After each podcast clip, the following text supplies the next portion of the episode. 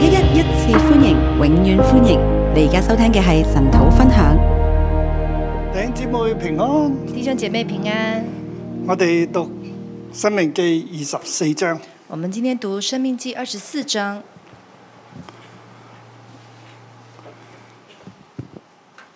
二十四章係好重要嘅一章。二十四章是很重要的一章，應該咁講啊，每一章都好重要啊。应该这样说，每一章都很重要。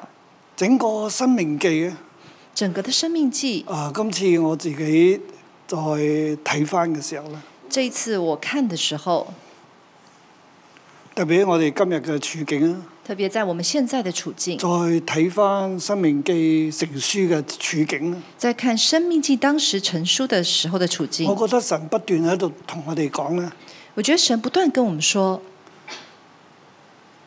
當好多好多好多問題發生之後，当很多很多问题发生之后，點樣重新開始啊？怎么样重新开始？喺一個重新開始當中，我哋應該要要點樣樣呢？在一个重新开始的当中，我们要怎么做？所以整個《生命記》呢，係啊、一開始佢就講，即係要即係重新界命啊，那所以在《生命记》一开始的时候，他就说要重生叫建佢立哋，唔好怕啦，叫他们不要怕，咁要珍惜有個新嘅開始。要珍惜有个新的开我喺始。度講嘅時候，啊、分享《生命記》開始嘅時候呢，都係呢個重點。那我刚开始讲《生命记》开始的时候，也是这个重呢点。度有成第一至到第四章咧，都係講呢方面。从一到四章都是讲这一方面，就係講從呢個約入邊咧，誒你哋要聽啦，新嘅開始啦，唔好驚。就是在这个约里面，你们要听，不要怕，要重新开始。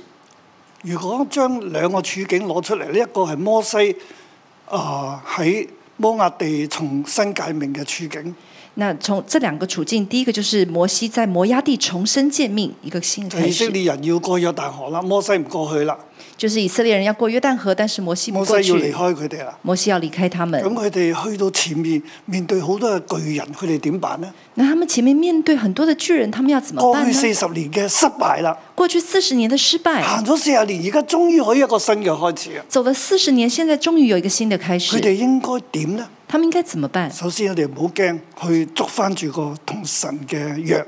首先，他們就是不要怕，要抓回與神的約，要聽要聽。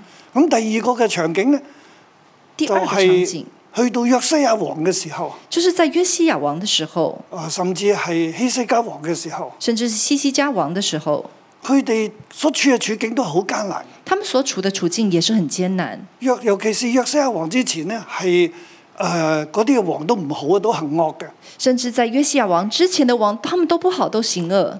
咁而佢哋喺當中呢，先至係發現律法書，先至係重新嘅開始啊。他們那時候才發現先知律法書才重新開始。咁佢哋點樣新嘅開始呢？他們怎麼樣有新的開始呢嗰？度咧就係有一個生命記嘅運動啊，這裡就是有一個生命記的運動，可能生命記咧喺嗰陣時會成書啊，可能在生命生命記在那就個時候重新成書。將律法攞出嚟，就是重新将律法拿佢出發來現，咗嘛就攞出嚟啦。他们发现了就把然之它拿後出咧来，又再繼續嘅去編寫，然後就繼續把它編寫。係對當時嘅處境咧，對於當時的處境，就係國家好好唔得啦，就是國家很不行了，甚至會面到外面對外敵嘅攻擊，甚至面對很多外敵的攻擊，啊經濟又唔好啊。經濟也不好，啊，敵人咧又好多啦，佢哋就好少啊，敵人很多，他們人很少軍，力、兵力、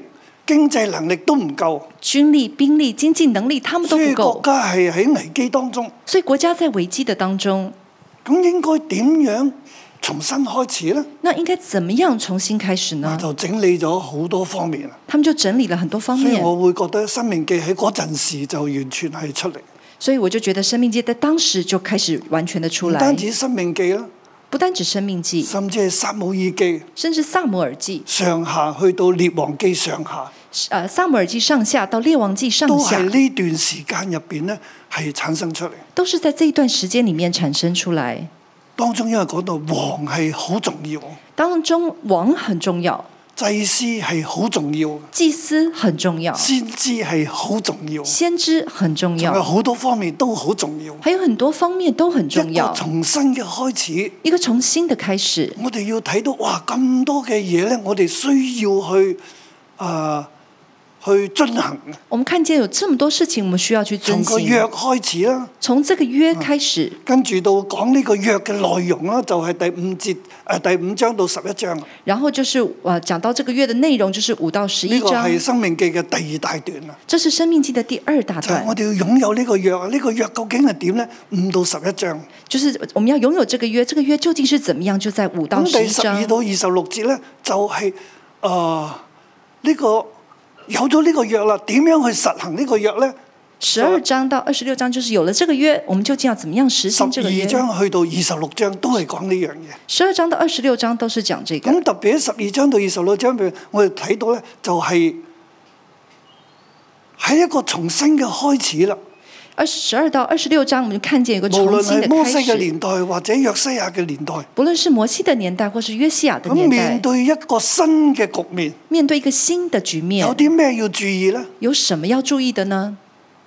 你要重聽戒命啊！戒命再講一次，你要重聽诫命，就是诫命要再講一次，不要怕，捉住約嘅內容，抓住約的內然容之，後好好地切實去進行，然後好好的切實去啊就遵係行十。二至到二十六章要講嘅信息啊！就是十二到二十六章要講的信息，要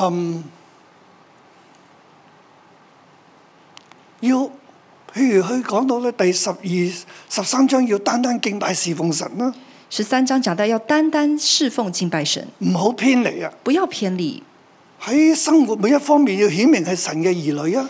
在生活每一方面要顯明是嗱神呢個的第兒十四女。章啊，這是啊第十四章，第十五、十六章咧要連率嘅心向神去守節啦，十五、十六章是要用連續的心向講神到來守節期節。好重要啦。講到節期很重要，啊，再嚟咧，咁問題發生啦。再來就是問題發生從了。第十七十七章開始咧，就處理當以色列之間發生問題啦。十七章開始就處理當以色列當中發生問咁題了以。色列人應該點呢？那以色列人應該怎麼辦呢？正即係摩西話：你哋入到去之後，你哋會面對問題，你哋應該點呢？摩西就說：你們進去迦南地之後會遇到很多問題，你們喺要約怎西麼亞辦？王、希西家王嘅時候，佢哋面對好多嘅問題啦，佢哋應該點呢？實際上要點處理呢？在約西亞王、西西家王的時候，他們面對很多問題，那實際上要怎麼處理呢？其中好重要嘅第一個問題就係佢哋離棄神去敬拜侍奉別神啊啦。其中一個很重要的問題就是他們離棄神去敬拜侍奉別神。呢度就係第十七、第八章、十八章所講。這裡就是十七、十八章所嗰說，個架構又好靚啊！前邊又係第十七章開始到十八章尾咧，都就係講呢一啲嘅，那個架離構，開別神，誒離開耶和華敬拜別神。那個架構很漂亮，就是從十七章到十八章最後呢，就是他們啊離棄耶和華去敬拜別神，中間咧就包住佢哋嘅問題好多啦，中間就包着他們很多的問弟題兄。與弟兄唔和睦啦，彼此又相爭啊之類啊。弟兄與弟兄不和睦，他們彼此又相爭，很多的問題。但係佢當中提到咧，王先知利未人係好重要，當中提到王、先知、立位人是很重要的係，即係當問題出現嘅時候應該點辦咧？就是當問題出現當的時候以應色該列怎麼冇平做？安啦，當大家咧去拜假神嘅時候，應該點辦呢？當以色列中沒有平安，大家去拜假神的時候，應該怎麼辦呢？王好重要，王很重要，利未人好重要，立位人很重要，先知好重要，先知很重要，但係亦都有假先知會出現，但也會有假先知出所以現，就要除去呢啲假先知，所所以就要除去這些假以先利知未。人要起嚟所以立位人要起來嘅，，王咧要起嚟做帶領嘅，王要起來做帶領。所以就同約書亞你好重要，你要帶領嘅，所以就對耶穌亞說：“你利很重未要，你人要你帶哋好重領。要，你哋要啊帶領嘅，立位人，你們很重要，你們約要西做帶亞王、領希。西家王你好重要，你要起嚟啊帶領嘅。約西亞王、西西家王，你們很重而要，利起未來做人帶要領。起嚟支持嘅，而利未人要起所以來你支睇到持，王同埋利未人一齊嘅，看見王與利未人一咁起就，帶嚟一個好大嘅復興嘅運動。然後就帶來一個很大佢的哋復要興的重新嘅運動。開始嘅。他們要重新的咁我開講到始。咧，就係其實今日我哋都係，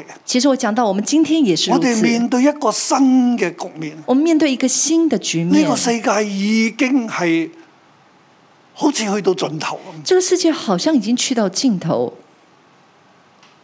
喺你一生嘅年日，你有冇經過瘟疫搞幾年啊？你有没有呃，在你一生年日有没有试过这样子？疫情弄了几年，死咁多人，死了这么多人，全世界死好多人，全世界死了很多人，而且呢個疫情仲未了結嘅喎。而且这个疫情还没有结束。而家中國嘅疫情又開始起嚟咯，现在中国的疫情又开始起来，日本嘅疫情啊、韓國嘅疫情啊，都係唔弱嘅喎。日韩的疫情都不弱，我哋香港亦都係唔弱嘅喎，我们香港的疫情也不弱，從來冇試過嘅。从来没有试过。呢、個世界又從來冇試過係全球兩極咁樣去對立嘅喎。这个世呃世界从来没有试过这样两极的去对立。第二次世界大戰有啊，第二次世界大战有，但係過咗一段時間幾廿年啦，但过了几十年，而家又嚟過咯现在又重新来过，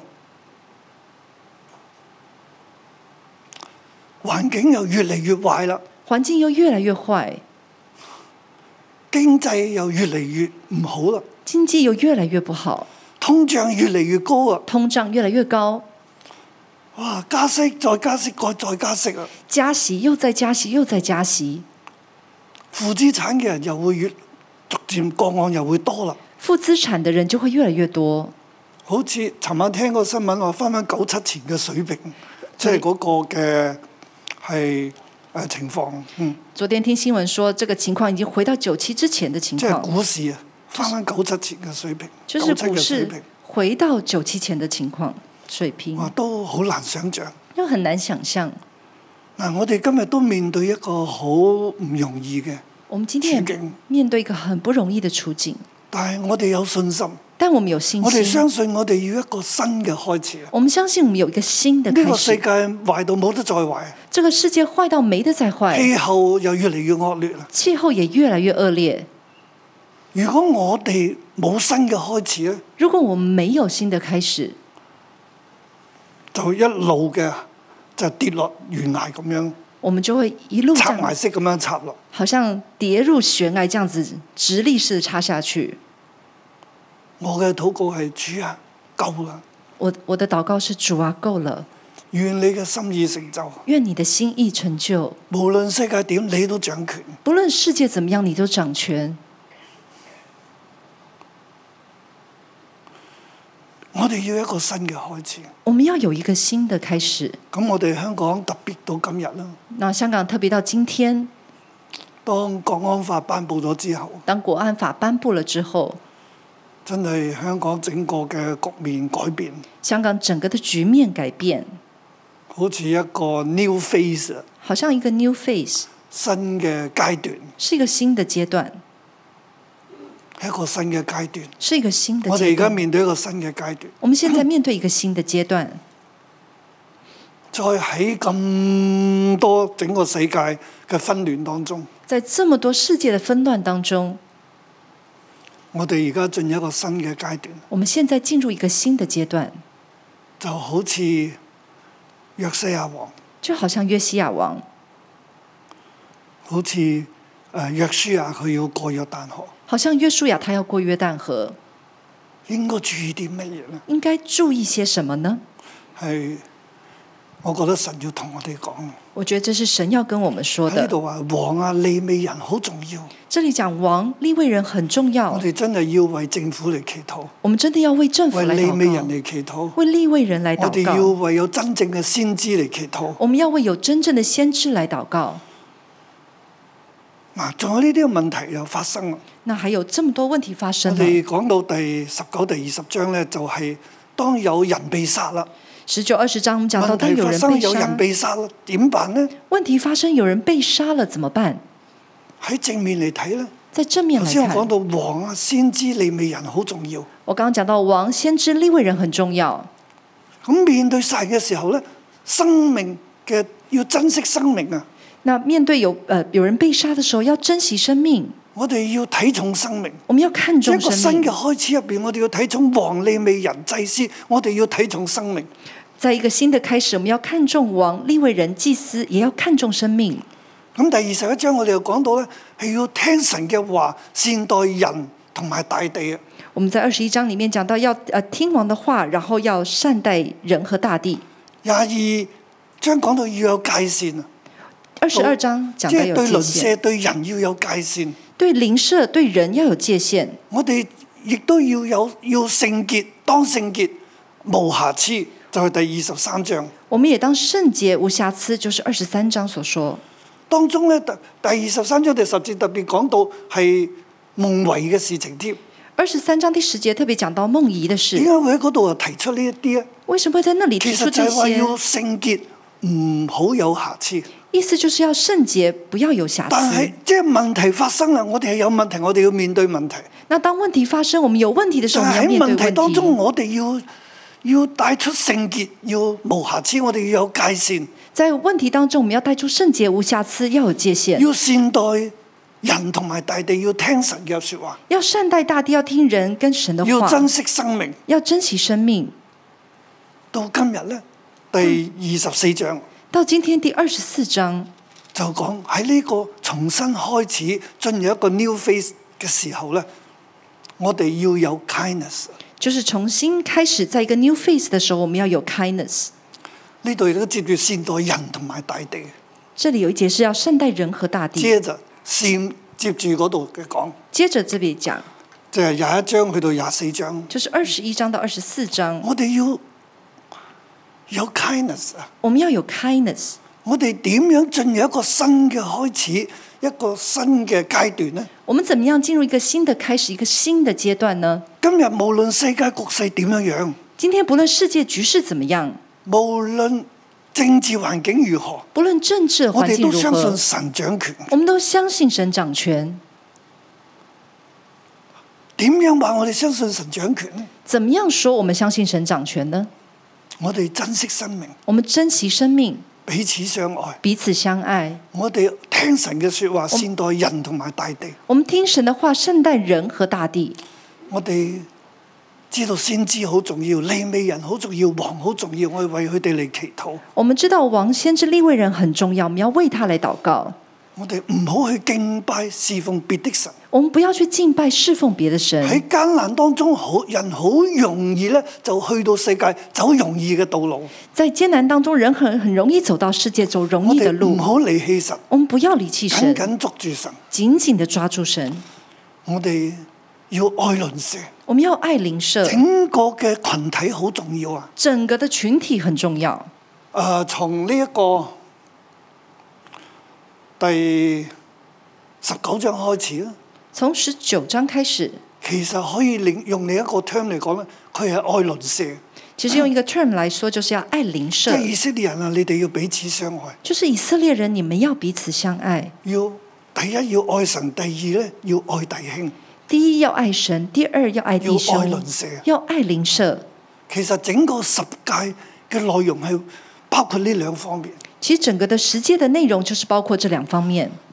咁點樣愛呢？怎麼樣愛呢？要有界線啦，要有界限，要係呃守住聖潔啦，要守住聖潔，要有 kindness，啊要有 kindness，要彼此用 kindness 去相待。要彼此用 kindness 來相待。咁喺第二十四章入邊咧就講得好詳細啦，點樣用 kindness 去彼此相待。那在第二十四章裡面就講得很清楚，怎麼樣嗯用 kindness 來相待。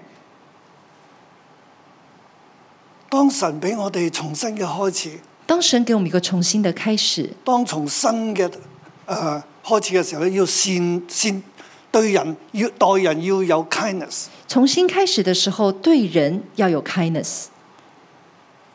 第一節至到第四節咧，第一到四就係、節善待被休嘅妻子啊！就是善待被休的妻子，嗱，佢哋面對問題啊嘛，佢哋已經喺問題入邊，他們面對問題也在問題所的以當會有中，休妻嘅事情發生，所以會有休妻的事即係情發夫妻生。嘅關係感情咧會破裂嘅喎、就是夫妻的感情，他們會破裂的。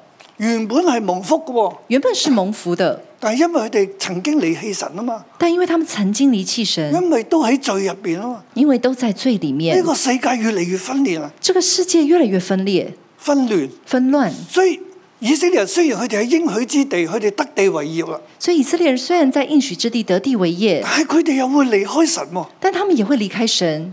好多好多問題發生，其中一個問題就係家庭嘅問題啦，很夫多妻關係、誒、誒唔得啦，很多很多的 问题，其中一个问题就是家庭的问题，夫妻关系不行。所以呢度第一節話：人娶妻以後咧，見他有什麼不合理的事，不喜悅他，就可以寫休書交在他手中，打發他離開夫家。所以第一节，人若娶妻以后，见他有什么不合理的事，不 喜悦他，就可以写休书交在他手中，打发他离开夫家。原本好中意，到而家唔中意啦，以前喜欢，现在不喜欢了，問題發生啦，问题发生了，個佢覺得我太太唔合理啦。他觉得那个太太不合理了。其實佢主觀嘅喎，佢覺得佢唔合理喎。其实他主观的意见就是觉得他不合理，見他有什麼不合理，见他有什么不合理不，喜悅他，不喜悦他，問題發生啦，问题发生了，咁點辦呢？那怎么办呢？就可以寫休書俾佢。就可以写休书给他，嗱，你唔要佢，你不要他，你讓佢走，你就让他走你，就要寫休書，你要写休唔书，可以冇休書，不可以没有休书，即係唔可以就咁叫佢走。就是不可以就这样叫他走。你要有證明係你已經休咗佢。你要有证明，就是你已經休了他。呢個第二節啦。这是第二节咁。婦人離開夫家咧，就可以再嫁人啦。那妇人离开夫家就可以再嫁人。嗯，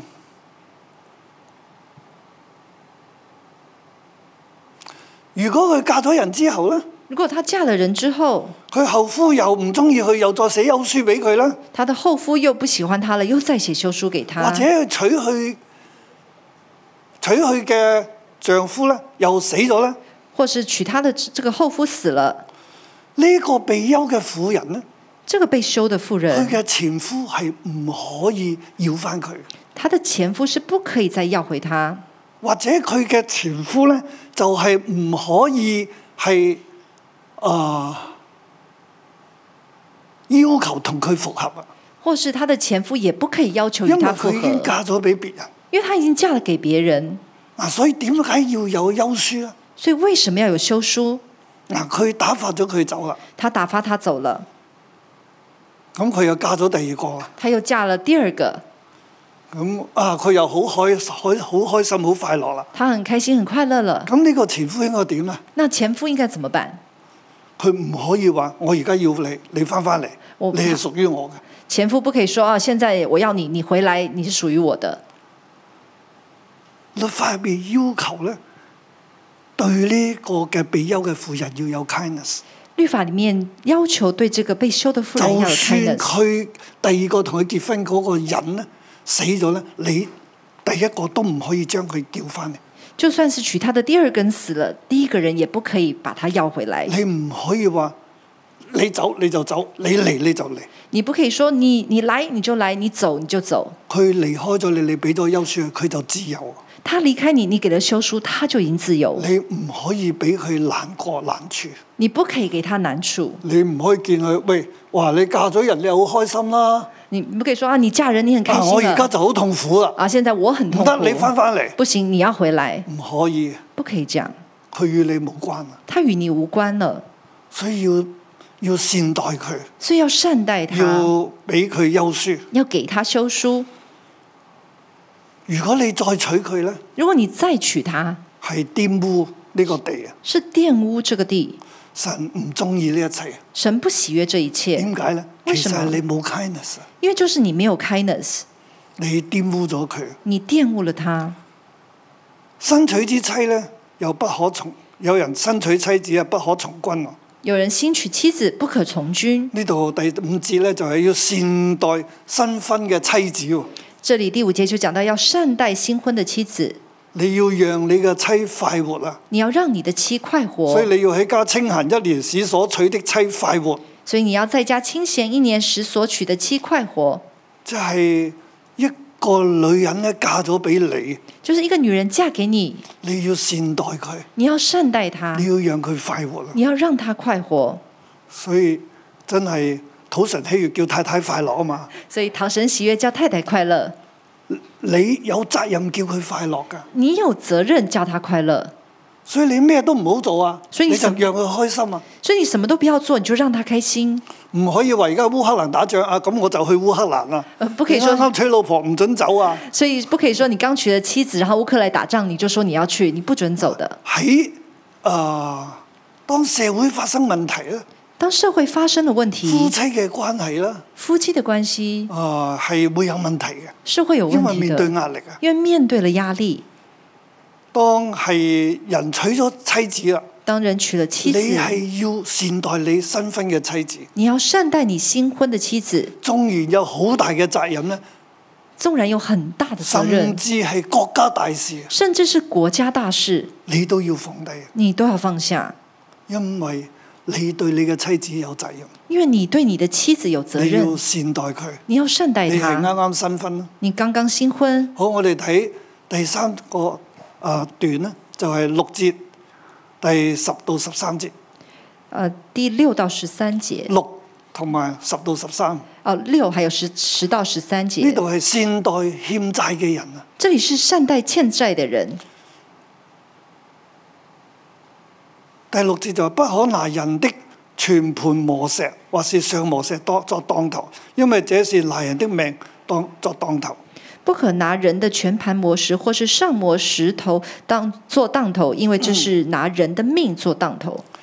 呢啲磨石咧兩嚿嘅，喺古代係兩嚿啦，那個磨石在古代呢是有兩啊咁塊，樣就推磨就磨啦，磨啲谷啊，磨啲米啊，磨啲各樣嘅嘢。推那個磨的時候就磨那些米呀、那些谷啊，這樣子。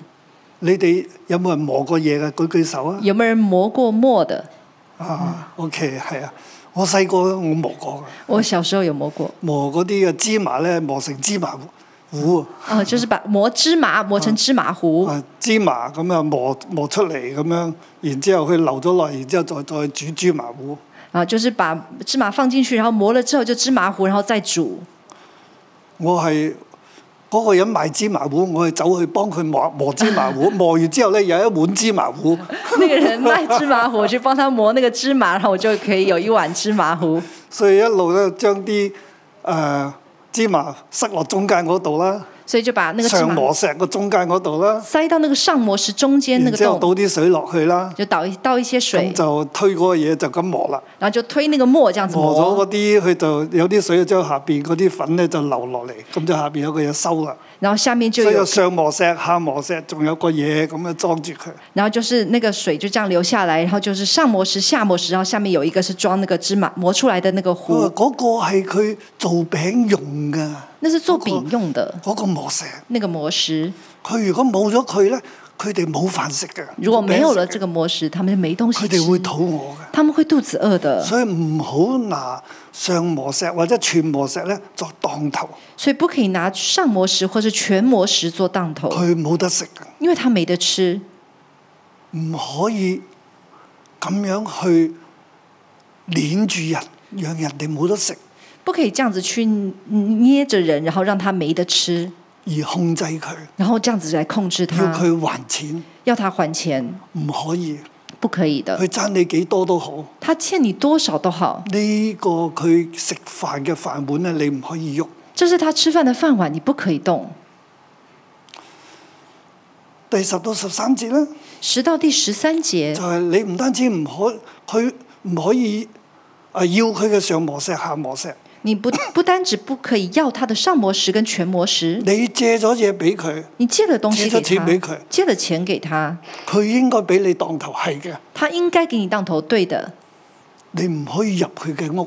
但你不可以進他的屋話我要呢樣，啊！我你說我要這樣，你最貴嗰樣你又立住佢，最貴的那樣你就想拿即係住除咗它。磨石以外啦，除了磨石以外，仲有啲咩貴重嘅？還有什麼其他貴重的呢？你唔可以入屋去揀，你不可以進屋子裡去選。話要求我要邊一樣，然後說要求你要哪一樣，佢自己攞出嚟邊一樣他自己拿出來哪一就係樣，邊一樣。就是哪一樣，你唔可以自己入去，你不可以自己進去，即係唔可以太過分。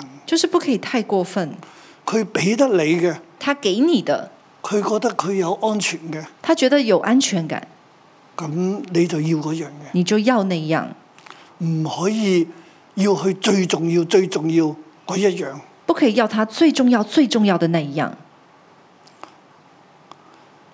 如果佢係窮人咧，如果他是窮人，佢將佢嘅當頭俾咗你咧，你唔可以留佢嘅當頭過夜。他將他的當頭給你了，你不可以把他的當頭留過夜日。落嘅時候總要將當頭還俾佢。日落的時候總是要將當頭還給他。其實咧呢度係講緊嗰件衫啊，其實這裡講的是那一件衣服，佢用嚟遮身嘅嗰件衫，他用來遮身體的那佢攞咗呢件個衣服錢。他拿了你的錢，佢冇嘢俾你抵擋，他沒有什麼可以給你當的，唔落佢件褸俾你，他就把他的外套給你。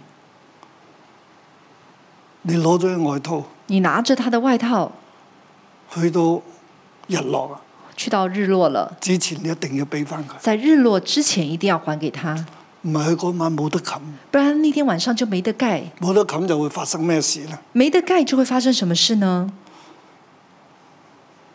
佢就會禱告神。他就會禱告神。但係如果咧，佢有得冚咧，但如果他有的有的佢蓋温呢，暖住個身，他溫暖的身體，佢就感恩，他就會感恩，佢就為你祝福啊！他就會呢個為你就係你嘅祝義福，。這就是你的意。你要善待一啲嘅貧窮人，你要善待一切的貧窮人，善待你嘅弟兄。善待你的弟兄。好啊，誒、再落嚟咧，第七節啦。接下來第七節，呃係啊，就係要善待嗰啲弱小嘅。就是要善待那些弱小的。呢度話唔好拐帶人口啊，這裡就是不可拐帶人口，唔好有人拐帶人，然之後攞去賣啊。不可以有人拐帶人然後拿去如果係賣。咁咧，一定要將佢致死，如果是這樣的話，一定要將那個人致啊死，將呢個惡除去。將這個惡神除唔去。容許佢哋拐帶人口，神不容許他們拐帶人口，你就可以知道啦。你就可以知道，其實喺約西亞王嘅年代，其實，在約西亞王的年代，甚至希西家王嘅年代，甚至西西家王的年代，嗰、個社會係好艱難，那個社會是很艱難的，甚至會有規國，即係拐帶人口嘅事，甚至會有拐帶人口的事，攞咗佢嘅仔女，攞去賣咗去當奴仆。拿着他的兒女，然後拿去當賣了當奴人係僕。為自己啊！人是為自己，喺世界局勢紛亂嘅時候，在世界局勢紛亂的時候，經濟艱難嘅時候，呢啲事會特別嘅多嘅出現。經濟艱難的時候，這些事情會特別的出現。求主幫助我哋，求主幫助我我們，哋作為神嘅兒女，我們作為神的兒我哋唔女，單止要彼此相愛，我哋要對人要有 kindness，我們不單只彼此相愛，我們對人要有 kindness，唔單止唔好害人啊，而係要顧念別人嘅需要，不單只不要害人，更要顧念人的需要保要，護呢一啲弱小嘅。要保護這一些弱小的。好啊，仲有咧，還有就係、有一啲嘅人佢會不潔啦，因為得罪神而不潔啦，有些人因為得罪神，他們就不潔，誒、啊甚至有大麻風啦。啊甚至有大麻呢個就係風。第八節到第九節啦。這也就是第八到第九要節，善待呢一啲不潔嘅人，要善待這些不潔的人。有大麻風災病咧，你要謹慎啊！有大麻風的災病，你要祭謹慎。司叫你點做你就點做，祭司叫你怎麼做，你就怎麼做。紀念你喺出埃及嘅時候，紀念你在出神埃向及的米利時候，暗所行嘅事。紀念你在出埃及的時候，神向米利暗所行的米事。利暗同埋阿倫毀謗摩西啦，米利暗和亞伦他毀謗摩西，摩神就大大發怒，神就大大發怒米，利暗就患咗大麻風。米利暗就患了大麻風。其實阿倫都應該患麻風，其實亞伦也應該患麻風，但係佢有大祭司嘅職事喺身，但因為他有大祭司的職事在身，所以就免咗大麻風之災。所以就免了大麻風之災。但係佢一睇見米利暗嘅大麻風，但他一看見米利佢暗的就大麻求摩風，西，摩西就為米利暗去祈禱啦，他就去求摩西，然後摩西就為米利暗來禱就告，將佢喺營入邊關鎖咗，應該七日啦。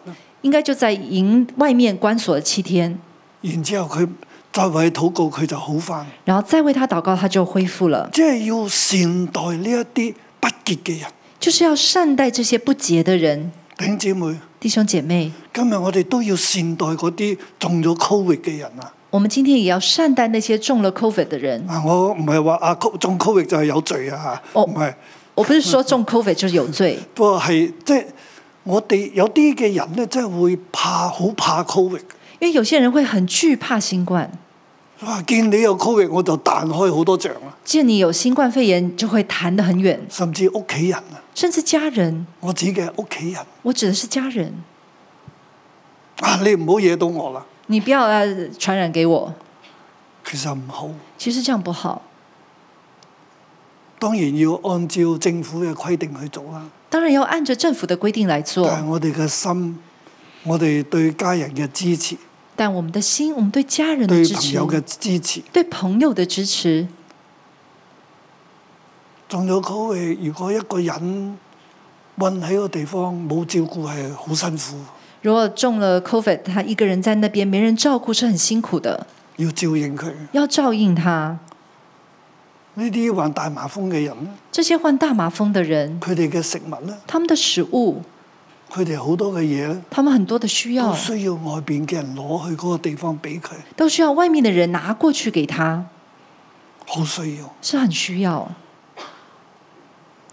喺營外即係又冇床，咩都冇，在营外没有床，什么都没有，啲肉又爛，那个地又烂，肉又爛，肉又肉肉又烂，對唔對啊？肉啊， 係好辛苦。是很辛苦的。中高域嘅人瞓喺度一路咳，中 COVID 的人，他们一路在那边咳嗽，起身都起唔到嘅，有時有时候起身都起不了，想自己煲個水都煲唔到，想自己煮水都煮不了，唔好話煮嘢食，不要说煮东西吃，好需要支援。真的很需要支援。所以今日嘅日子咧，我哋特別要真係有 kindness 去對待每一個人，所以今天的日子，我们真的要有 kindness 来对待每一特个人，別係一被感染嘅人。特别是被感染的人。我哋睇十四到十五節啦，我们看十四到十五节，要善待窮困苦窮乏嘅故宮，要善待困苦穷乏的故宫，係啊即係寄居嘅，你唔可以欺負佢。寄居的你不可欺负他；啊！呢啲困苦窮乏嘅，你唔好欺負佢。这些困苦穷乏的你不可欺负他。當日嘅工價咧，唔好等到日落啊！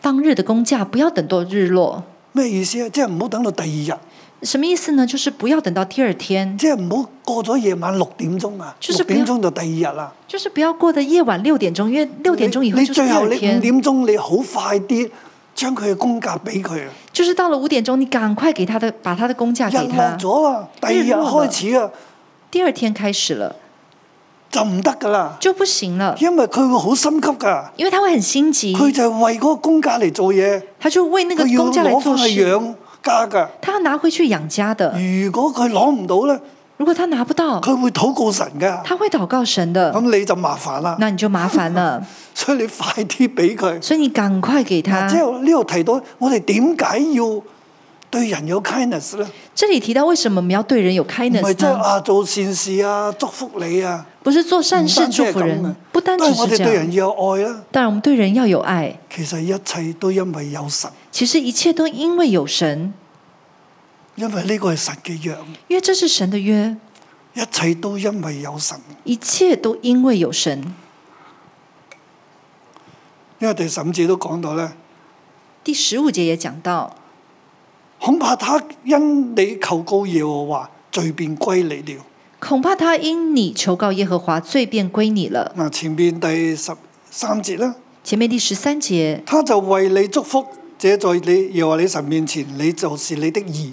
他就为你祝福，这在耶和华你神面前就是你的义了。第九節，當紀念出埃及嘅時候，耶和華神向米利暗所行嘅事，第九节，当纪念出埃及后，神向米利暗所行其的實事，一切因為有神啊，其实一切因为我有哋係神，神嘅子民，我们是神的現在子我民哋一。個新嘅開始，现在我们一个新的开始所，以我哋唔要守住呢個約。所以我们要守住这个约。神點樣顧念我哋，我哋都要顧念所有嘅人，神怎么样顾念我们，我们要顾念特所有的別係人，軟弱嘅人，特别是软弱的人，特別係我哋嗰啲寄居嘅人，特别是寄孤兒寡居的婦啊。人、孤儿寡妇。所以十七節到廿二節咧，就係講寄居嘅孤兒同埋寡婦啊，所以十七到二十二节就讲寄居的，还有孤儿寡妇，要善待佢哋啊要善待他们，嗱，唔好攞寡婦嘅衣裳作當頭啦，不要拿寡妇的衣裳做当头，攞都唔可以啊！拿都不可以。佢嘅衣裳咧，同個磨石一樣，你唔可以攞走嘅。他的衣服跟磨石一樣，你不可以拿走你借的。錢俾佢，唔可以攞走佢呢啲嘢。你借錢給他，你不可以拿走他這些要東西。紀念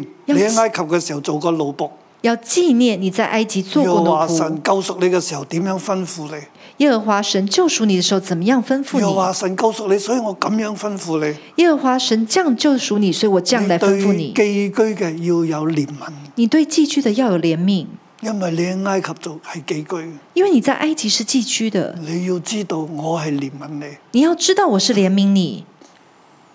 你喺田間收割咧，你在田間收割，忘記咗攞走嘅禾捆咧，唔可以再去攞啦，忘記拿的禾捆呢，你不可以要再留回去俾拿，寄居嘅同埋孤兒寡婦，要留給寄居的，還有孤兒寡婦，神就會祝福你啦。神就會祝福你。你打橄欖樹咧，唔好全部嘅收割嘅，要剩翻啲喺度，你打橄欖樹的時候，不要全部收割，要留下一點，要留俾寄居嘅孤兒同埋寡婦，要留給寄居的，還有孤摘兒葡寡萄婦。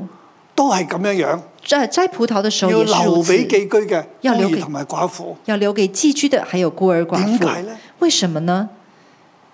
你也要紀念你在埃及地作過奴仆，你也要紀念你在埃及地做過奴僕，所以我吩咐你這樣行。所以我吩咐啊呢你這度樣出現行。兩次，這裡出現了兩次，你曾經寄居，你曾經寄居，埃及人都養活咗你哋，埃及人都養活了你，今日人哋喺你當中寄居，今天人在你當中寄居，你都要養活佢。你也要養活他們。你要記住，你受過恩典。你要記得你受過恩典，並且係神救贖你，並且是神救贖你一，切有神。一切有神。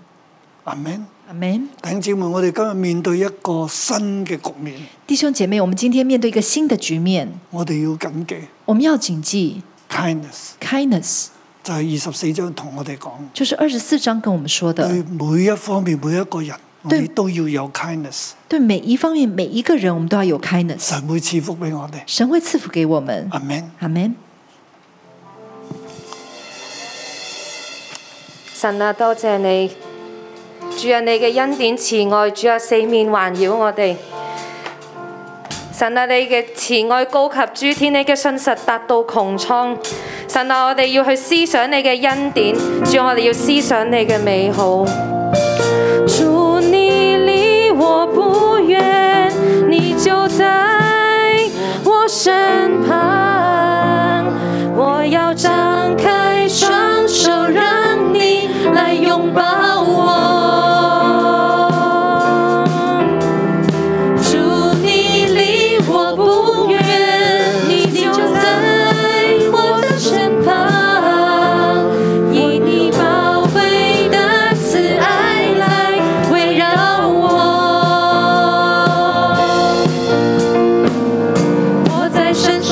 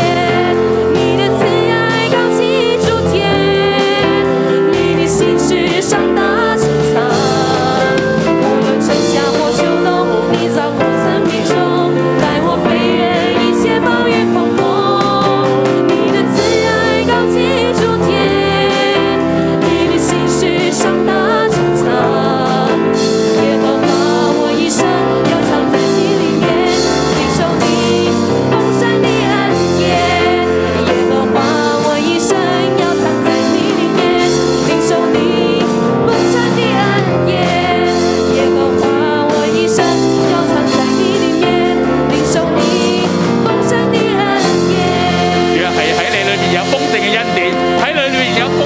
謝神啊！我哋喺你裏邊，因為啊感謝讚美你，你愛我哋，你叫我哋善待他人。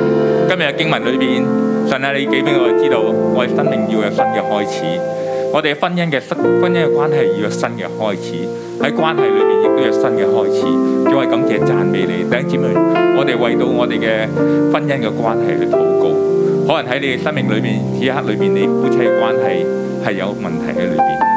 係要突破地方，我哋可以開聲禱告，為到你自己，為到你配偶去禱告。神今日話俾我聽，善待你嘅婚姻，呢、個婚姻係神所設立。如果你喺生命裏邊，喺呢個關係嘅裏邊，仍然係有困難嘅時候，你去禱告，為到呢個關係禱告，神會幫助你。如果仍然未結婚，不過喺關係上邊，神話今日要有新嘅開始，亦都為到呢啲嘅關係，可能用父親、母親、兒女嘅關係，你都去禱告，求神幫助我哋突破呢啲嘅關係。可能你真係唔知點走啊！神啊，我哋真係唔知點走。但神啊，我係出路，我係出道，可以我哋可以安靜坐低去禱告。將你所有困難交俾神，神要俾一條新嘅出路俾你，重新嘅開始，重新嘅開始喺呢個關係嘅裏邊，我哋開聲嘅禱告，開聲嘅禱告，我哋開聲嘅禱告。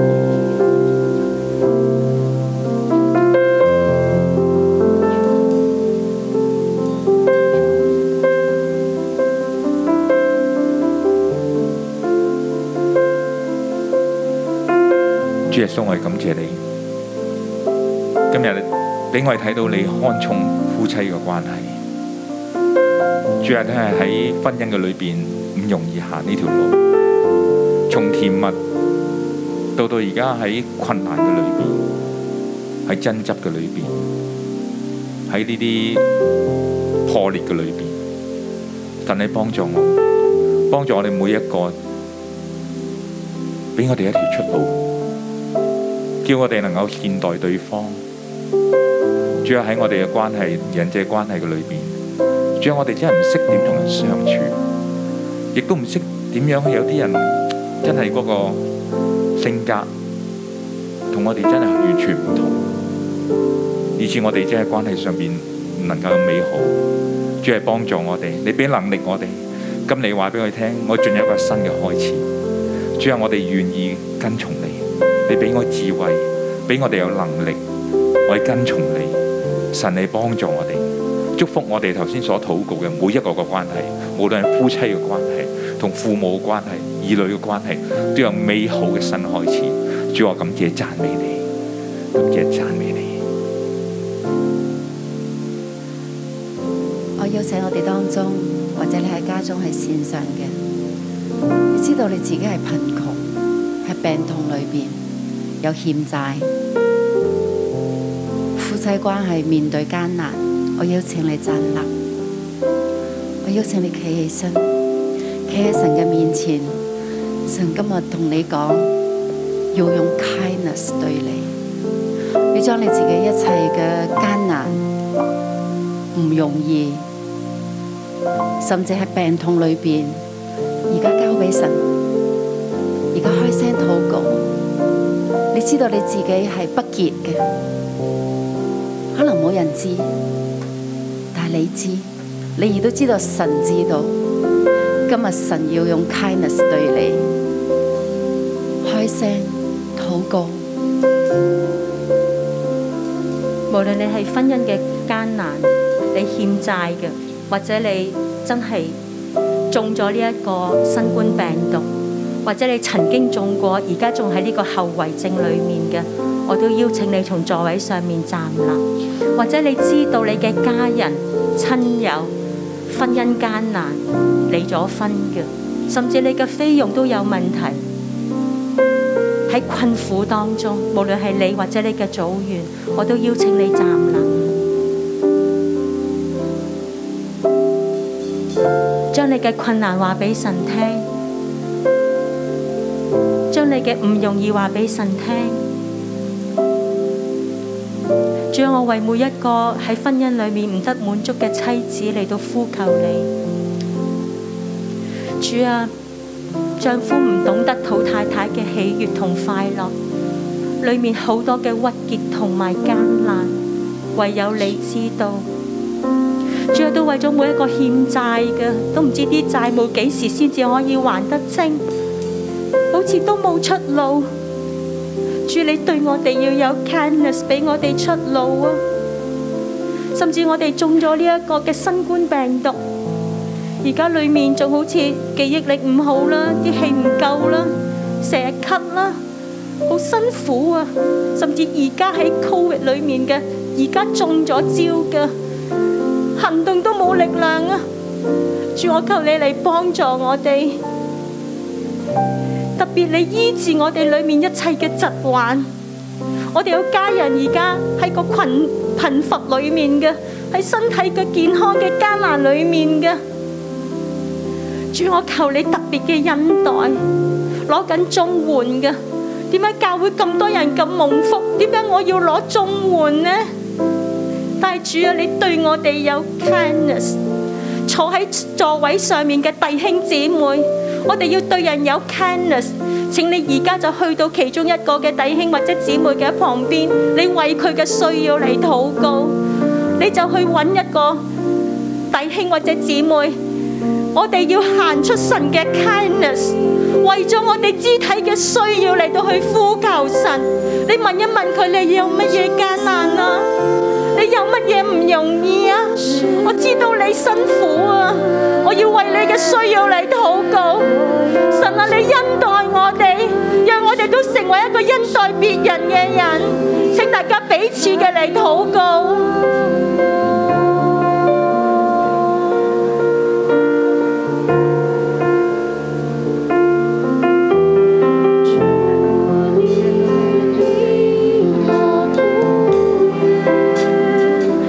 你就在我的身旁，以你宝贵的慈爱围绕我。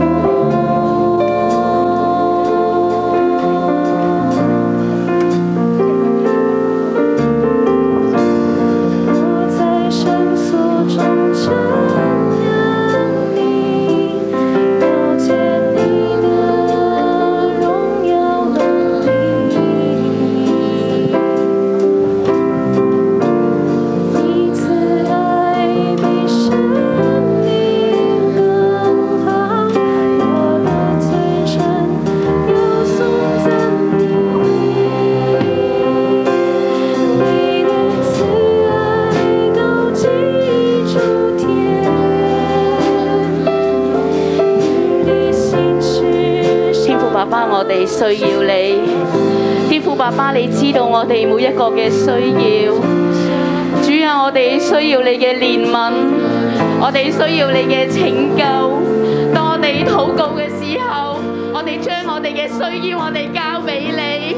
主啊，我哋需要你，我哋需要你嘅 kindness，我哋需要你嘅憐憫。天父爸爸，你嚟幫助我哋每一個弟兄姊妹，包括我自己。你嘅愛嚟引導我哋嘅生命，你嚟幫助我哋，願我哋一生都能夠去跟隨你。我哋單單嘅仰望你，因為你係我哋嘅神，我哋愛你，我哋需要你。你的慈爱。主啊，我哋需要你嘅 kindness，我哋一同站站立。主啊，你嘅信實係直達穹蒼，我哋需要你嘅憐憫，需要你嘅恩慈，讓我哋都成為一個有恩慈嘅人。我生命中，带我飞越一切暴雨狂风。你的慈爱高及诸天，你的心事上的穹苍。耶和华，我一生要藏在你里面，领受你丰盛的恩典。主，多謝你豐盛嘅恩典喺我哋生命裏面。主啊，喺香港呢一個最需要你嘅時刻，主啊，求你恩待我哋。主啊，我哋需要你，弟兄姊妹，請大家為我哋嘅童工嚟禱告。我請所有嘅利未人嚟到台前，喺呢一個時刻，王祭司利未人先知都非常之重要。同樣每一個童工，我哋都要求神俾我哋有恩慈，有 kindness。請弟兄姊妹舉起你聖潔嘅手，為我哋所有嘅童工嚟禱告。亦都為我哋嘅張牧師師母，為我哋嘅策展嚟禱告，求神使用我哋，讓我哋滿有 kindness，我哋能夠跟從神係恩典嚟噶。同工們，我哋一齊嘅為自己生命嚟禱告，神啊，你讓我嘅生命要活出你嘅 kindness，主啊，你除去我哋一切嘅軟弱，主啊你攞走我哋一切嘅。自我自卑，攞走我哋嘅被世界所影響嘅，同樣主啊一切律法都要離開我哋，請大家一齊為我哋生命嚟禱告。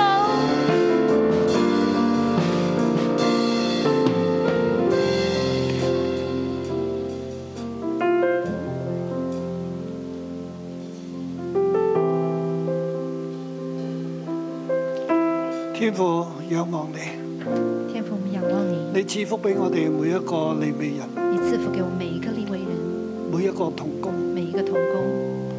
喺教會入邊，我哋係利未人。在教会里面，我们是立位人，主啊，你都賜福俾我哋每一個弟兄姊妹。主啊，你也赐福给我们每一个弟喺整兄個社姊妹。會當中，在整个社会我当哋每中，一個弟兄姊妹都係利未人，我们每一个弟兄姐妹都是立位人，要喺個地方辦理屬你嘅事，要在那个地方办理属你無的論佢事，哋嘅公司喺不论他们的公司，呢、個佢嘅社區入邊，在他的社区里面，主啊，佢哋都要起嚟主啊，他们都要起侍奉来你侍奉代你，表嗰個地方。代表那个地方。而我哋喺教會入邊作利未人，而我们在教会里面做立位我人哋，更加需要你嘅恩典。我们更加需要你的恩典。耶和華係我哋嘅產業，耶和华是我们的产业，係我哋嘅一切。是我们的一切。主啊，讓我哋嘅心單單喺你嘅身上。主要让我们的心单单的在你身上。縱然世界發展到好艱難嘅時候，纵然在世界发展到很艰难的时候，我哋仍然個心都歸向你，我们仍然的心都归向你，俾我哋信心，给我们有信心，俾我哋聖潔。给我们圣洁。你幫助我哋，你帮助我们，奉耶穌嘅名，奉耶稣的名，阿咩？阿门。我將掌聲歸俾神。我们把掌声归给神，弟兄姊妹，弟兄姐妹，嗱呢度咧这里一路講話要有 kindness 係咪？一一路讲要有 kindness，對欠債嘅人啊，对欠债的人，啊對妻子啊，对妻子，對寄居啊、孤兒寡婦啊，对寄居的，对孤儿寡妇，對所有嘅人你都要有 kindness。对所有的人，你都要有 kindness。啊，你可以翻入去。其實呢度講緊乜嘢咧？其实这里在讲什么呢？首先我哋啊，大家坐低啦。咁大家请坐。你知道嘛？我哋每一個人都係領受神 kindness 嘅人。你知道吗？每一个人都是领受神 kindness 的。神叫得你善待別人，神叫你要善待別人，其實神就係善待緊你，其实神正在善待你，知道嘛？知道吗？我哋每一個人都從神領受呢一份 kindness，我们每一个人都从神那边领受这一份的 kindness。我哋係不潔嘅，我们是不洁的，我哋係罪人，我们是罪人，我哋係貧窮，我们是贫穷，我哋係無依無靠，我们是无依无靠，一切都係神俾我哋。一切都是神给我们的。我哋從神領受豐豐富富嘅 kindness，我们从神领受丰丰富富的 kindness。神唔單止要佢要俾 kindness 你，神不单只要把仲 kindness 有咧给你，神要我哋對別人有 kindness。神也要我们对别人有 kindness。你點樣成為俾別人 kindness 嘅人呢？你怎么样成为一个给别人 kindness 的人呢？可能你而家好窮，可能你你现在很婚姻穷，關係又唔好。婚姻关系不好，情緒又唔好，情绪也不好，喐下就發脾氣啦。动一动就发脾你气。點樣俾 kindness 人呢？你怎么样能够给别人开？你點樣改？變你嘅現況呢？你怎么样改变你的现况呢？其實就係聽神嘅話，其實就是聽神的話守，神嘅戒命。守神的诫命。你慢慢慢慢從一個領受 kindness 嘅人，你會變成一個俾人 kindness 嘅人。你慢慢从一个领受 kindness 的人，变成一个给别人你會 kindness 的改變人，你会改变的。你只要繼續行喺真理入邊，你只要繼續行在真理里面，無論咩情況，不論什么情你況，都俾人 kindness，你都给別人 kindness，你就有 kindness，你就有 kindness，你會改變，你會改變，因為有神。因為有神，你會改變，你會改變，因為有神。因為有神。世界都喺度改變緊，世界都在改變中但係，世界越變越壞。但世界是越變越壞但。係神係帶領我哋出曠野嘅神，但神是帶領我們出曠野的神，神係拖帶你嘅。神是拖帶你的。我哋嘅神好真實。我們的神很真你實。嚟到六一一，你特別覺得神真實咧，你來到六一，你特別覺得神真實同，埋時間過得好快嘅，而且時間過得很快真，係好快嘅。真的很快。因為神實實在在喺我哋中間，因為神實實在在的在我們中間，我哋點樣走出呢個困局？我們怎麼樣走出這個困局？點樣喺新嘅階段入邊去大大嘅係興起咧？怎么样在一个新的开始里面大大的兴起，遵守神嘅約，遵守神的约，對人有 kindness，对人有 kindness，有界線，有界限，善待每一個人，善待每一个守人，神嘅誡命，守神的诫命，你就會改變噶啦。你就会改我变。哋一齊起落，我们一起起立，你領受神嘅 kindness，你领受神的而行喺 kindness， kindness 上邊，用 kindness 去對人。你行在 kindness 里面，用 kindness 来或对者别人。我哋敬拜隊唱嘅時候，我们请我们敬拜队唱的我时哋候，靈裏嚟領受，我们灵里面来聖靈领啊受對。我哋嚟説話。圣灵啊，你对我们来说话，我哋嘅靈敞開，我们的灵敞开，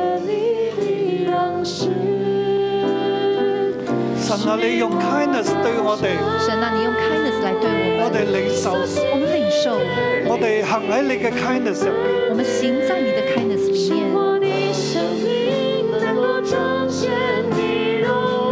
神啊，你將你嘅 kindness 俾我哋。神啊，你将你的 kindness 给我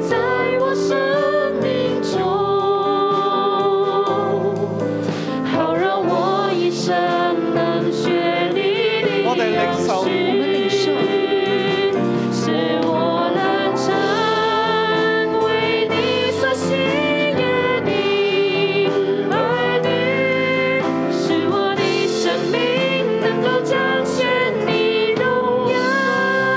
我哋舉起雙手我。们举起我们的双手，於是你願意對人有 kindness，表示你对愿意对人有 kindness，好让我哋領受神嘅 kindness，我们领受神的 kindness，我哋用 kindness 去善待每一個人，我们用 kindness 来善待每一个人，從我哋嘅配偶从我的配偶到你嘅工人、到你的工人、你嘅組員、你的组员、僱員、雇员、